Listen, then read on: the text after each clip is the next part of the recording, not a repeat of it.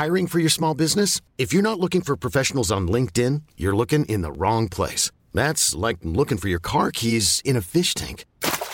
LinkedIn helps you hire professionals you can't find anywhere else, even those who aren't actively searching for a new job but might be open to the perfect role. In a given month, over 70% of LinkedIn users don't even visit other leading job sites. So start looking in the right place. With LinkedIn, you can hire professionals like a professional. Post your free job on linkedin.com slash achieve today. Cet épisode n'a pas été écrit par ChatGPT et je crois que ça n'est pas plus mal. Jingle.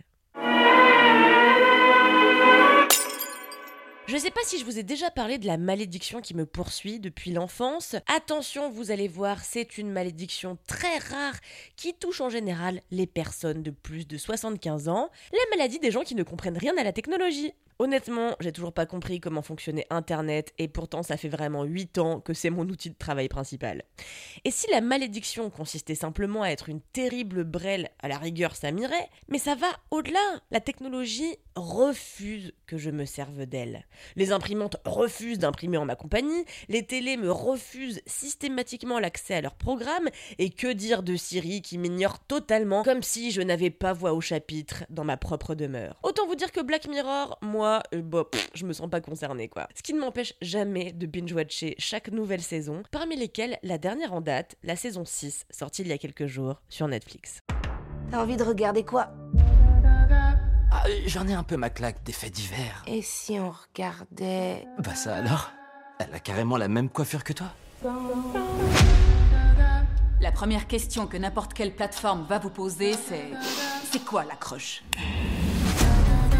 La première étape, c'est d'admettre que vous ne contrôlez pas la situation.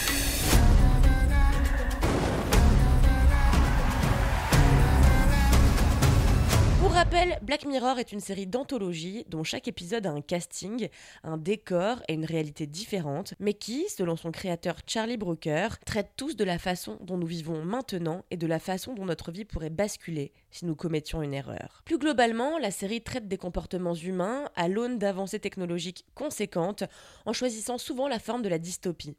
Le tout se veut donc ultra angoissant et flirte même régulièrement avec l'horreur, plus que jamais d'ailleurs dans la saison 6. La saison 1 de Black Mirror est sortie en 2011 sur la chaîne Channel 4 et est demeurée sur cette chaîne jusqu'en 2014 avant de migrer sur Netflix pour le meilleur mais aussi pour le pire. Charlie Brooker, ancien journaliste qui écrivait pour The Guardian sur la télévision et ses dérives, toujours avec un certain cynisme qui lui est propre, est toujours aux manettes d'un programme où son irrévérence est légion. Toutefois, le passage de la série à Netflix n'est pas passé inaperçu, notamment car les épisodes commençaient à perdre de leur substantifique moelle lissé par l'éternel rouleau compresseur au sigle rouge. Qu'à tienne, Black Mirror demeure dans son entièreté l'une des séries les plus jouissives de notre époque, qui agit comme la catharsis indispensable à nos cerveaux obsédés par les nouvelles technologies. Mais alors que vaut cette saison 6, sortie presque 4 ans après la saison 5 Eh bien, j'ai le regret de vous annoncer que je l'ai trouvée très en deçà de mes attentes. La foultitude de visages connus au casting, parmi lesquels Salma Hayek, Aaron Paul et autres Josh Hartnett, n'a pas suffi à raviver une flamme qui commençait déjà en 2019 à pâlir. Les deux premiers épisodes de la saison étaient vraiment décevants. Vraiment dommage pour une entrée en matière d'un programme qui s'est arrêté si longtemps, mais bon. L'idée du premier épisode, avec cette meuf ordinaire qui devient le sujet principal d'une série qui grossit les traits de ses défauts, était vraiment forte et diabolique, mais le traitement de l'intrigue demeure faiblard et au final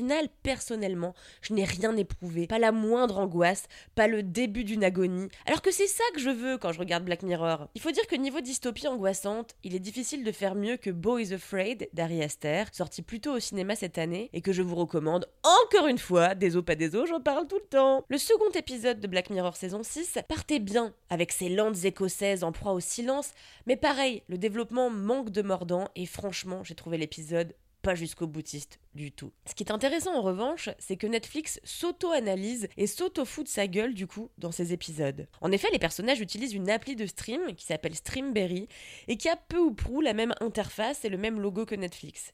Résultat, le géant de la SVOD donne dans la mise en abîme et je dis yes à ça, c'est une super idée, mais ça suffit pas. Bref, sinon j'ai préféré le troisième épisode qui reprend bien les codes des Black Mirror d'antan avec une idée vraiment puissante en son centre qui est que des astronautes peuvent se téléporter mentalement dans des répliques de leur corps sur Terre, de sorte qu'ils puissent à la fois mener leur mission là-haut et à la fois passer du temps avec leur famille sur Terre. J'ai adoré l'idée, adoré la puissance de ce qu'aurait pu être l'épisode, mais encore une fois, malheureusement, c'est un pétard mouillé, avec un troisième acte et une fin affreusement décevante. Et j'ai détesté les deux derniers épisodes que j'ai trouvé hors sujet par rapport à la promesse de Black Mirror. On sort complètement du propos sur l'utilisation de la technologie à mauvais escient et on rentre dans la farce horrifique, qui est un genre que j'adore par ailleurs, mais là, euh, quel est le rapport? En même temps, ça doit être très difficile pour Charlie Brooker et ses scénaristes d'écrire Black Mirror aujourd'hui, à une époque où la réalité a largement dépassé les pronostics de la fiction. L'époque est folle, il est difficile de faire plus fou. Les créateurs de South Park l'avaient dit il y a quelques années, pendant la présidence de Trump,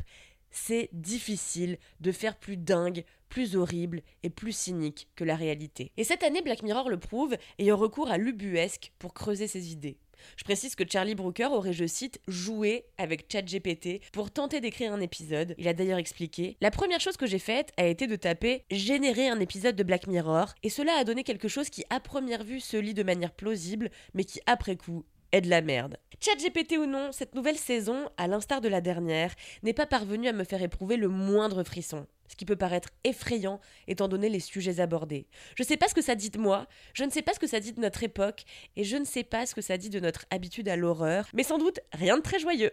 Sur ce, je vous abandonne à votre triste sort, mes pauvres amis, et je vous dis à la semaine prochaine. Tchuss.